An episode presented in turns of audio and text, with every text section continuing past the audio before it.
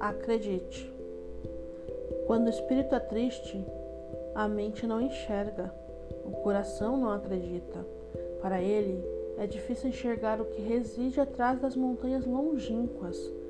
Por isso é que se fala em escada, no degrau que você sobe de cada vez, do carro na estrada, onde o farol ilumina apenas poucos metros na frente.